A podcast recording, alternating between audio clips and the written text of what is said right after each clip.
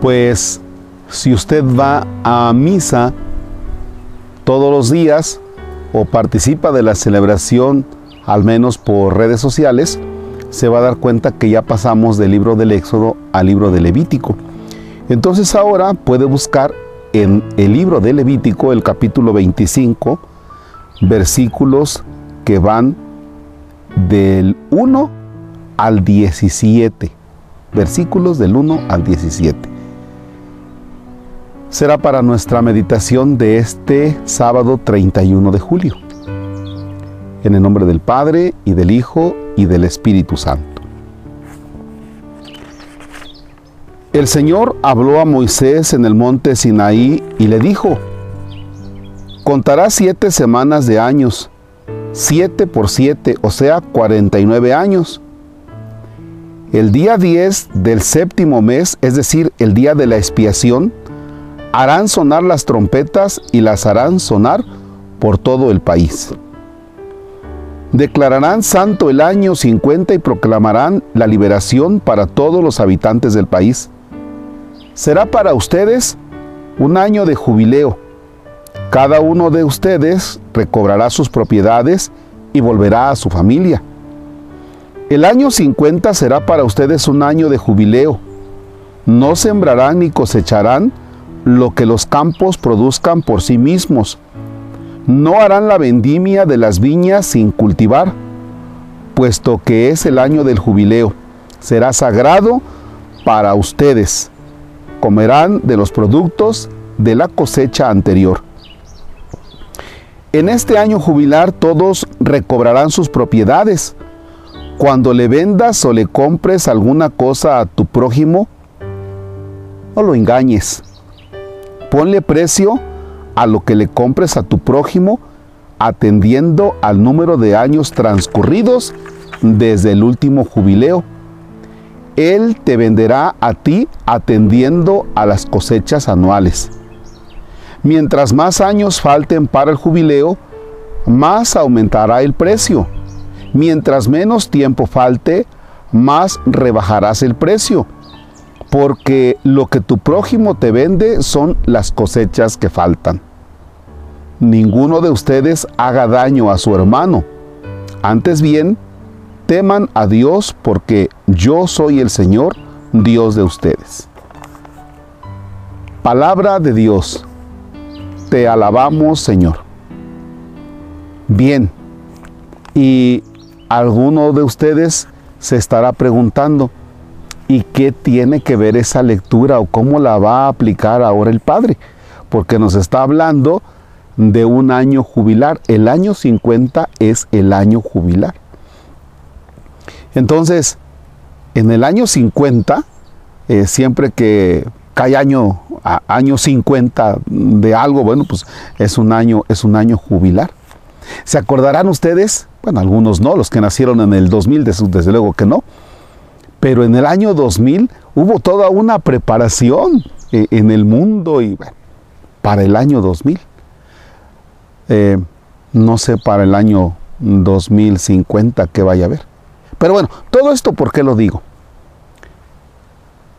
Yo acabo de cumplir 50 años, hace un año, en plena pandemia. Y como, eran, eh, como era el año 50 de mi vida, dije, no, pues voy a hacer este, una fiesta a, a todo dar. Y como que Dios me dijo, ¿sabes qué, Marcos? Te aplacas, por favor. Te aplacas.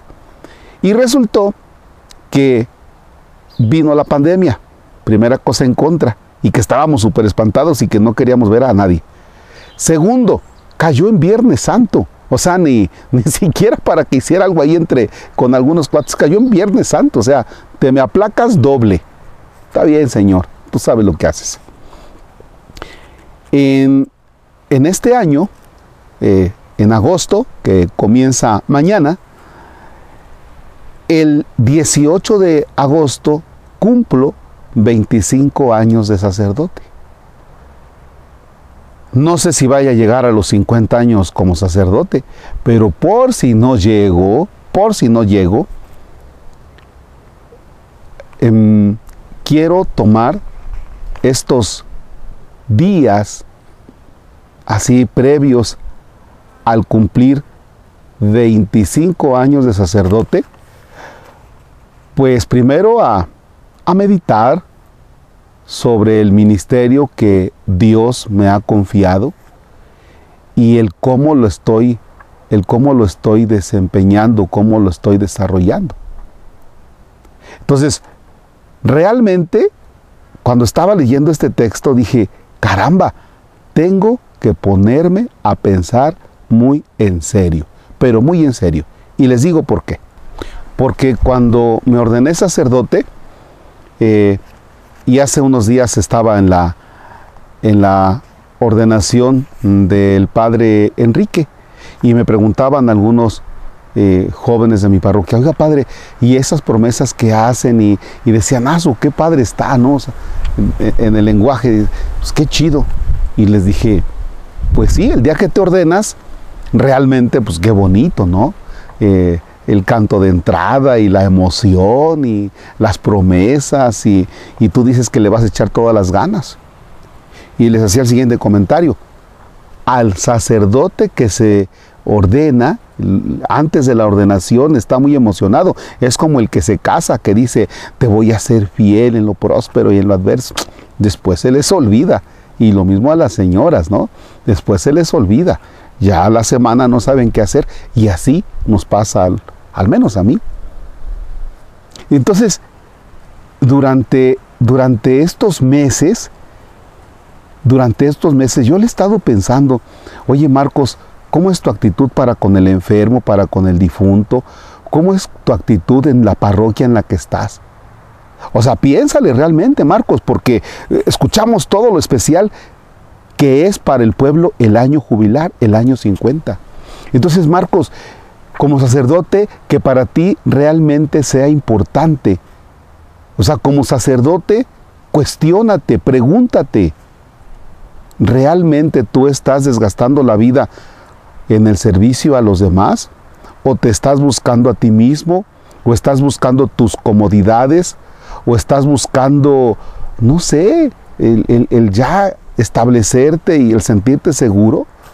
¿No será que te estás buscando tú como persona antes que desgastarte por los demás?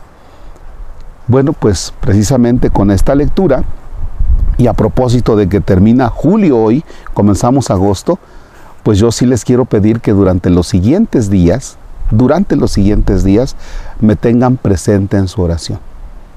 Mañana es primero de agosto. Estos días de agosto, de aquí al 18, recen por mí. Que el Padre realmente haga una renovación de sus promesas sacerdotales, que el Padre Marco realmente se ponga las pilas, que el Padre Marco realmente acepte sus errores, que el Padre Marcos realmente pida perdón en lo que se ha equivocado, que el Padre Marcos sea consciente de la grandeza del ministerio que tiene. Se los pido de manera sencilla, se los pido de todo corazón y ayúdenme para que realmente cumplir 25 años no sea de que vamos a darle un aplauso al Padre. No, pues el aplauso se lo tiene que llevar el Señor, que es el que me ha soportado. Un aplauso al Padre, no, el aplauso se lo tiene que llevar el pueblo santo de Dios que me ha tenido que soportar mis arranques, a veces mis malas respuestas. Y ya les dije, o sea, desde hace unos días, el regalo que ustedes me pueden dar es ayudarme a construir el templo de San Isidro Labrador en el Encinar.